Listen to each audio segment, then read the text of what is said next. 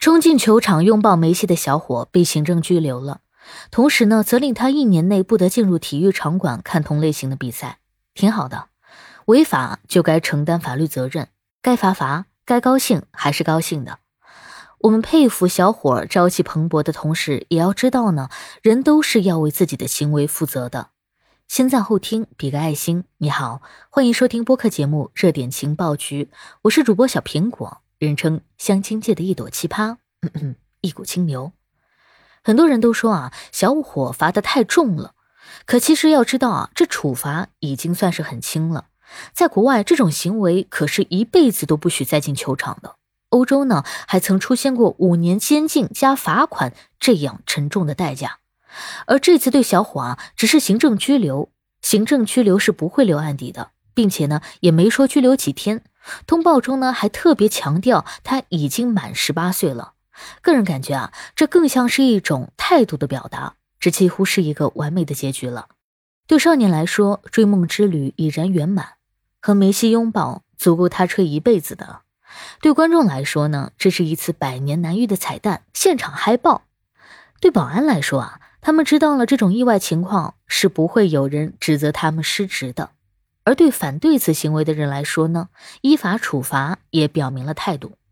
对球星来说，他们也看到了中国球迷有多热情、圆满。很多人到现在都不明白，为什么这个小伙明明是在破坏规矩，但仍然有这么多人羡慕他、追捧他。因为我们很久没有看到年轻人这么激情澎湃的新闻了，动不动就是什么偷拍啊，就是躺平，就是 emo。很多人，尤其是做父母的，都在焦虑这一代零零后该怎么办呢？而且啊，最近还有一个更沉重的新闻：青年人失业人口达到了六百多万，失业率高达百分之二十。也就是说，五个年轻人中就有一个没工作的。而这里的青年人啊，指的就是十六至二十四岁参加工作的人。这组数据不仅让青年人焦虑，更让全中国的人焦虑。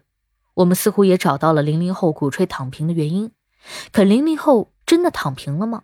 并没有。这个冲进球场的小伙十八岁，正好就是这个年龄段的，他可能就是这六百万分之一。而这个小伙呢，让我们看到了零零后支棱着呢，他给我们展示了这个年龄段男生该有的样子：不娘炮，不躺平，不阴郁。就算他不冲进球场，他也一定是一个热情开朗、健康勇敢的人。这就对了，年纪轻轻的就绝不能蔫了吧唧的。咱虽然不提倡冲球场这事儿啊，但咱得具备冲得了球场的体能、魄力和精气神儿，具备能随时轻松破坏规则的能力和素质，却保持守规矩，这才是最厉害的人。青年人失业率啊，确实处在高位，但零零后似乎不吃贩卖焦虑这一套。事实证明呢，小伙子不仅没有躺平，还十分优秀，是个学霸。而且啊，他还为了这个拥抱，坚持每天跑五千米。最终，他穿着最基础的羽毛球鞋，在绿茵场上跑出了梦想的弧线，带着全场几万人一起嗨爆。他们是会躺下，但这绝不叫躺平。他们四仰八叉，面带微笑。他们知道怎么用自己的方式完成梦想。只不过啊，这一次这个方式有些越线。我赞成对他的处罚，我也绝不支持他的做法。但我还是超级喜欢，因为在我的心里啊，也住着这样一个少年人。人真的不是活一辈子，很多时候只是那一瞬间，而这一瞬间就是整个人生。感谢收听，欢迎关注、评论、给个订阅。我是主播小苹果，我们下期见。